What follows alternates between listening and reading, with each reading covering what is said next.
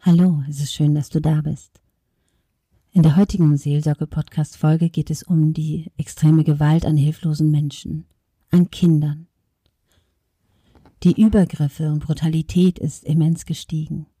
Ich habe eine Expertin dafür gewinnen können, die uns sagt, wie kann man mit der Situation besser umgehen, wie kann man die Schutzbefohlenen wieder besser schützen, auch vor der eigenen Hilflosigkeit, vor der eigenen Anspannung und vor den wachsenden Aggressionen und Hilflosigkeiten, die dafür sorgen, dass wir Kontrollverlust erleiden. Wir lösen bei Kindern etwas aus, was wir nie wieder gut machen können, wie Narben, die in den Seelen der Kinder dafür sorgen, dass sie ihr Leben verändern, dass sie ihre ganzen Gedankengänge verändern und dass sie sich nicht mehr geborgen fühlen bei ihren eigenen Eltern. Es hat so viele brutale Übergriffe gegeben, dass ich sehr dankbar bin für diesen Beitrag von Gunda Frei. Danke für dein Zuhören. Denn manches Mal sind es nicht die eigenen Kinder, doch das Wegschauen von den Nachbarn, von der Umgebenheit, was auch dafür sorgt, dass Kinder alleine gelassen werden. Lausche dem Beitrag und ich hoffe, ich hoffe von ganzem Herzen, dass in deinem Umfeld sowas natürlich nicht passiert. Danke für deine Aufmerksamkeit.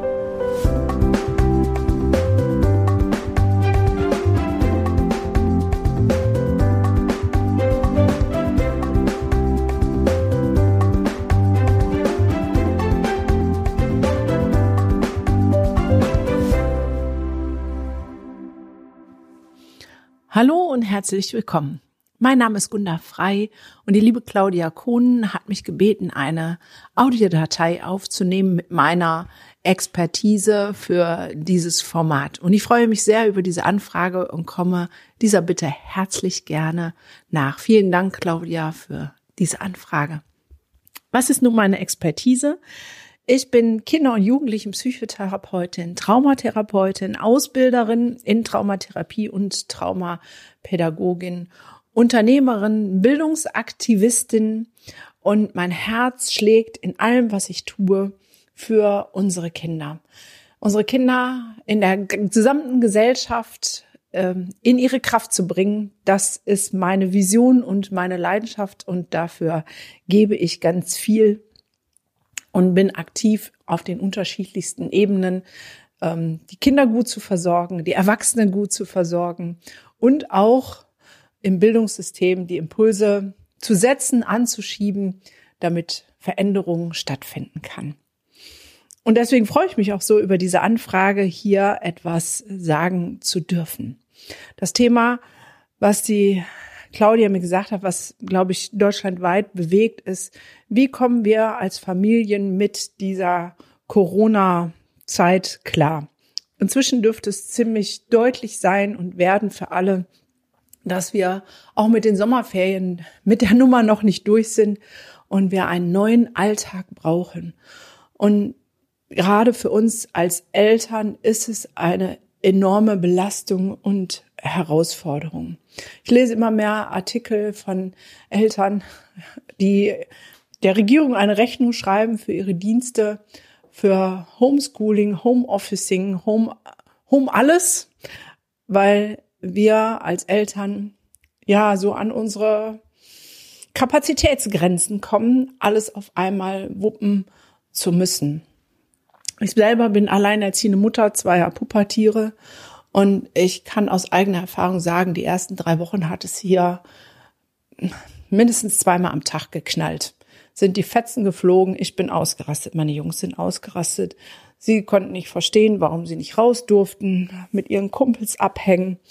Ich ähm, arbeite seitdem gefühlt eher zehn bis zwölf Stunden, also mehr als vorher, und habe noch Haushaltskinder und alles dabei, plus noch die, den Anspruch, das mit der Schule hinzukriegen. Da war die Luft hier zum Zerschneiden dick. Inzwischen haben wir ein sehr entspanntes Miteinander gefunden und davon möchte ich auch ein bisschen berichten, weil es gibt so einiges, was es zu beachten gibt oder worauf man den Blick werfen sollte. Hier bei mir im Umkreis gab es auch schon das erste Kind, was unter Gewalteinwirkungen eines überforderten Stiefvaters gestorben ist. Das heißt, ich habe durch auch meine Therapiekinder so eine Idee, was in manchen Haushalten so los ist, plus meine eigene Angespanntheit, die ich ja auch gerade erwähnt habe, ist es nicht so ganz einfach. Ich möchte auf zwei Bereiche kurz eingehen. Einmal das, was bei uns Erwachsenen passiert und warum es passiert und das, was bei den Kindern passiert und was sie eventuell brauchen. Und das so kurz und knack, knackig und knapp, wie es irgendwie geht. Also, was passiert bei uns Erwachsenen? Wir können das jetzt auf ähm, Corona schieben und auf ähm, der möchte das und der möchte das und ähm, äh, alles auf einmal und keine Freizeitbetreuung und keine kein Urlaub in Sicht und ja, das sind alles die äußeren Umstände, die sind alle da und die strengen an.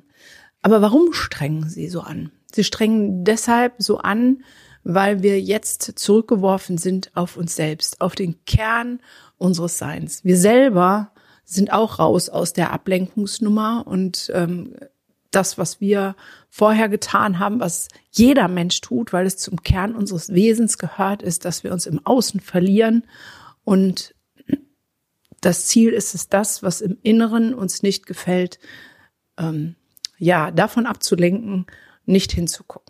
Und was jetzt passiert, dadurch, dass wir so zurückgeworfen sind auf uns selbst, ist das, was in dem Kern unserer selbst da ist.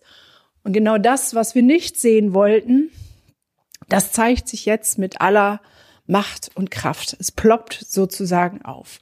Unsere eigenen Baustellen, da wo unsere Grenzen am Ende sind, die werden uns jetzt durch diese krassen äußeren Rahmenbedingungen ans, ans Tageslicht gespült und das ist genau der Punkt. Wenn wir dann nicht hinschauen, sind wir unfassbar angestrengt.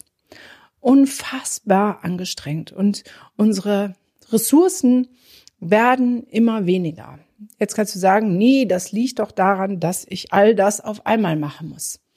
Ja, stimmt, aber es ist nur der Auslöser. Ich selber, wie gesagt, arbeite jetzt eher zehn bis zwölf Stunden, habe immer noch zwei Kinder, bin immer noch alleinerziehend und ich habe mir meine Baustelle angeguckt. Ich habe, nachdem es sozusagen bei uns total eskaliert ist, das war mit dem Start der Osterferien hier in NRW, mein Kurzer und ich so aneinander gerasselt, dass er auf Socken getürmt ist mit den Worten, ich hasse dich und ich komme nie wieder. Nach einer Stunde war er wieder da, hatte ja keine Schuhe an und keine Jacke mit, da war es noch ein bisschen fresh draußen. Aber das war der Moment, wo ich gesagt habe, okay, alles klar, jetzt muss ich bei mir gucken, bei mir sauber machen und mal reinfühlen und spüren, was läuft hier eigentlich so verkehrt, dass ich nicht mehr Herr meiner Sinne bin und so extrem reagiere. Und ähm, hätte ich da nicht hingeguckt, dann wäre der nächste Schritt wahrscheinlich nicht weit gewesen, dass mir auch die Hand ausgerutscht wäre. Also habe ich hingespürt und reingespürt und habe gesagt, was ist das eigentlich, was mich so triggert, so ärgert, so piekst? Und ich habe es rausgefunden, bei mir war es dieses Gefühl der Fremdbestimmtheit. Ich bin selber groß geworden ähm, in meiner Kindheit mit einem sehr, sehr, sehr, sehr, sehr dominanten Vater, der im Prinzip anhand seiner Maßstäbe immer bestimmt hat, ob ich was durfte oder nicht. Und ich habe mich meine ganze Kindheit sehr fremdbestimmt gefühlt. Und dieses Gefühl kam jetzt wieder auf. Einfach, weil wir ja auch fremdbestimmt sind. Und für mich war es nur der Spiegel zu sagen, okay, ich darf meine kindliche Baustelle, meinen kindlichen Schmerz. Ich darf da hinschauen und es auflösen, es liebevoll angucken und transformieren. Das war der erste Schritt. Der zweite Schritt war zu gucken, was ist das, was mit meinem Sohn so eskaliert. Und dann habe ich festgestellt, es eskaliert fast immer an diesem Schulding. Ich nenne es jetzt mal extra so, dass bei mir war es so, oder ja, war es so geregelt, dass äh, eine Mail mit einer Dropbox kam, da wurden die Unterrichtsmaterialien reingeladen. Der Lehrer hat mich einmal die Woche angerufen und ansonsten mir den ganzen Kram überlassen und ich habe gemerkt, wie ich jeden Tag mit meinem Sohn wegen den Schulsachen aneinander gerasselt bin. Und da habe ich eine Entscheidung getroffen und habe gesagt, nee, es kann nicht sein, dass der Auftrag der Schule einfach so an mich weiter delegiert wird, obwohl ich den gar nicht haben wollte, weil ich habe früher ähm, schon öfter mal darüber nachgedacht, ob ich Homeschooling für meinen Sohn erstreite, weil er ein ähm, Kind mit Sonderausstattung ist und er sowieso nicht an einer normalen Schule, Regelschule beschult werden kann. Und habe mich immer dagegen entschieden und äh, sollte das jetzt aber erfüllen und habe dann gesagt, nein, meine Beziehung zu meinem Sohn und das seelische und psychische Wohl meines Kindes ist mir wichtiger als die Maßgaben irgendeiner Schule oder ein Schulungsamt oder wem auch immer zu erfüllen. Ich habe also dann ähm, der Schule eine Mail geschrieben, in der ich gesagt habe, dass ich diesen Auftrag zurückgebe, sie den gerne wahrnehmen können und über die Ferne mit Telefon und Zoom an mein Kind ähm, dazu bringen können, ähm, zu lernen und diesen Auftrag zu erfüllen. Ich bin raus aus der Nummer hatte zur Folge, dass er zwei Wochen gar nichts getan hat, weil die Schule sich auch gar nicht gerührt hat. Ähm, das ist an der Stelle jetzt wieder besser geworden. Und das hat bei uns unfassbar den Druck rausgenommen. Und ich ermutige inzwischen alle Eltern dazu, den Druck da rauszunehmen. Wir sind weltweit in der Corona-Krise und weltweit gab es Sequenzen, wo Schüler nicht zur Schule gegangen sind. Wenn wir Italien nehmen, die machen sich, glaube ich, weniger Sorgen, wie sie abschneiden in ihrem Schul-PISA-Studienzeugs. Äh, ähm, die sind froh, wenn sie wieder raus dürfen, überhaupt raus dürfen. Ähm, also nimm den Druck raus. Äh, ich habe es meinem Sohn freigestellt, er hat nichts gemacht. Inzwischen haben sie eine Schulform gefunden, wie Unterricht möglich ist. Und ich merke, es tut uns so unfassbar gut, dass ich aus dieser Nummer wieder raus bin. Es ist inzwischen klar, dass versetzt wird. Alle Schüler werden versetzt.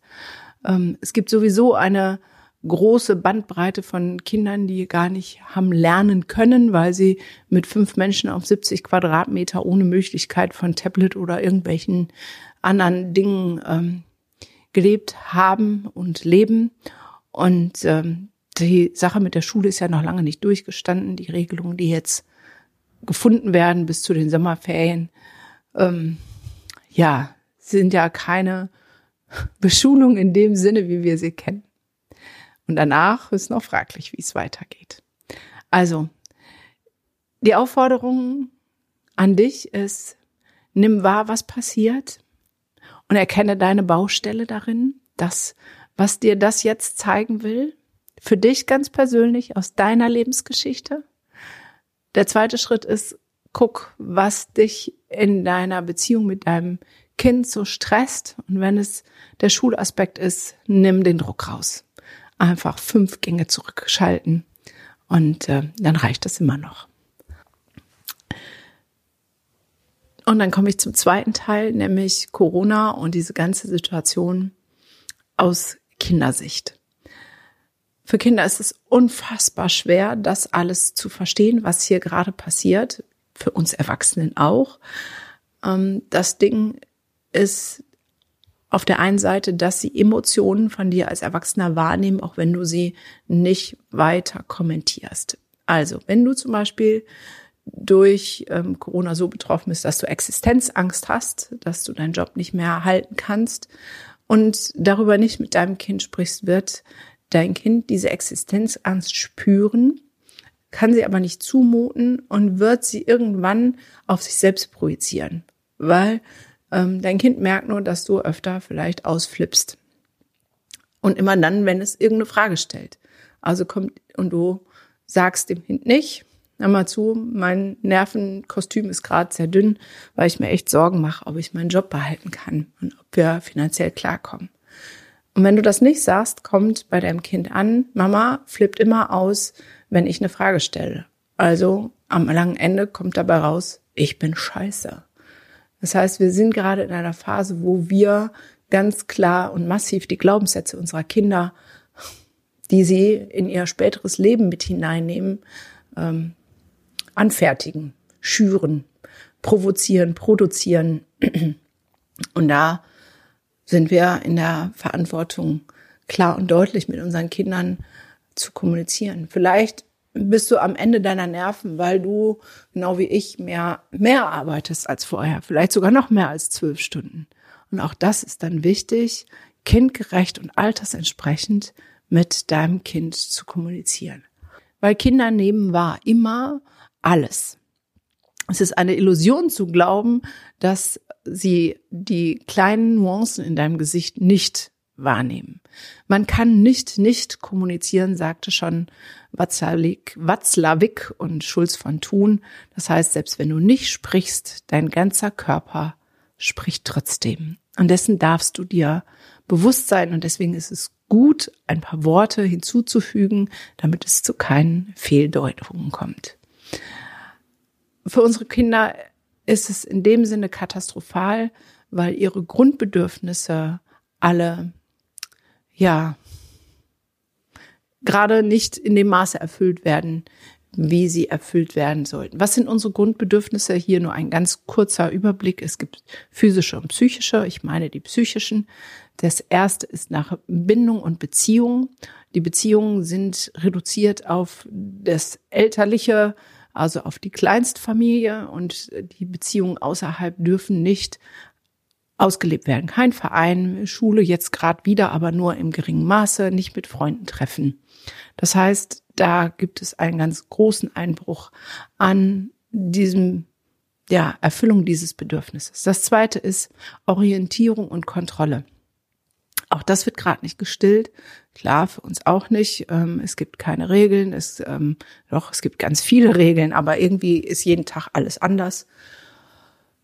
Und die Kontrolle, die hat man gefühlt irgendwie nicht. Das nächste ist ähm, Lustgewinn und Unlustvermeidung. Da sind wir auch gerade nicht bei, weil all die Sachen, die Spaß machen, wie zum Sport gehen und so weiter, sind ja nicht erlaubt. Und dann noch Selbstwerterhöhung. Und auch das bleibt aus. Sie ähm, höre so viel, dass die Lehrer sagen, bitte hier das alles ausfüllen und zurückschicken. Aber dass eine Rückmeldung von den Lehrern kommt, das hast du fein gemacht, das ähm, erlebe ich in den wenigsten Fällen. Das heißt auch, das, wo Kinder normal Selbstwerterhöhung erleben, fällt gerade auch aus. Das ist in dem Sinne dann wirklich katastrophal und da geht es entgegenzuwirken. Deswegen ist es unfassbar wichtig, in diesen Zeiten neue Routinen und Rituale einzuführen, ähm, damit dein Kind Orientierung und Kontrolle hat. Also einen Tagesablauf zu kreieren. Vorher war der strukturiert durch die Schule und jetzt ist es ähm, deine Aufgabe, diesen Tagesablauf so zu strukturieren, dass es für dein Kind Orientierung und Kontrolle gibt und dass es verlässlich ist. Ähm, Unlustvermeidung und Lustgewinn, ja, da geht es dann darum, dass bei den neuen Regeln und Strukturen vielleicht aber auch mal Dinge erlaubt sind, die vorher nicht erlaubt waren, wie auf dem Sofa touren, ähm, dass es lustvolle Momente gibt.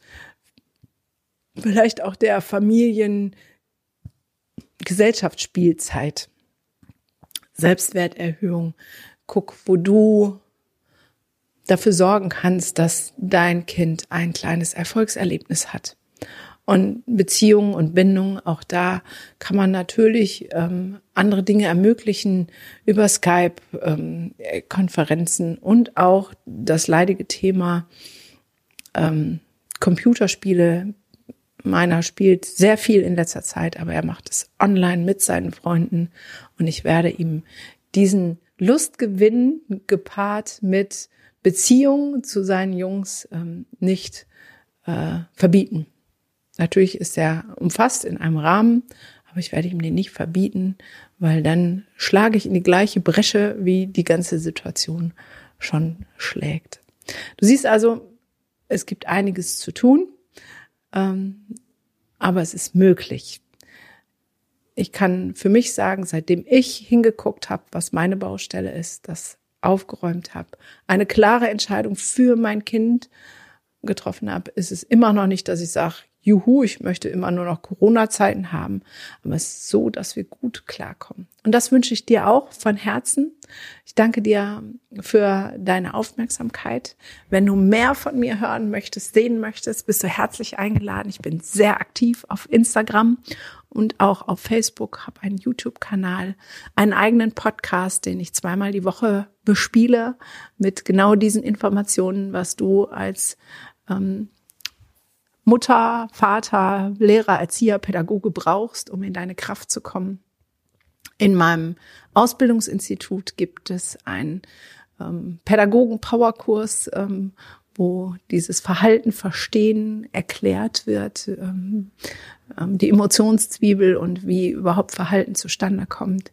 Es gibt einen Online-Kurs auf meiner privaten Seite für Eltern, Power für dich und dein Kind heißt der. Der ist entstanden in Anlehnung zu dem Buch, was ich geschrieben habe, Kindern geben, was sie brauchen. Also du merkst an all dem, dass ähm, ich sehr aktiv bin, um zu unterstützen, zu helfen, wo ich kann, um dich in deine Kraft zu bringen. Und auch gibt es eine bildungspolitische Aktion, ähm, ich bin raus, wo ich Briefe vorformuliert habe, die du an die Schule schreiben kannst, wenn du ähm, diese Entscheidung treffen möchtest und ans Bildungsministerium, um Signale zu setzen, dass es um mehr geht als um ähm, Durchdrücken von Lerneinheiten.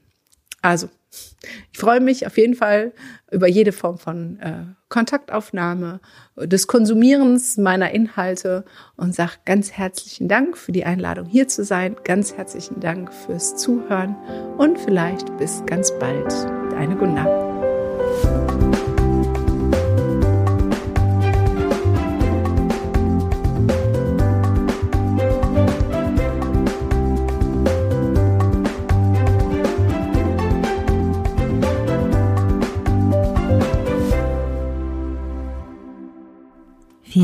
Dass du bis hier zugehört hast.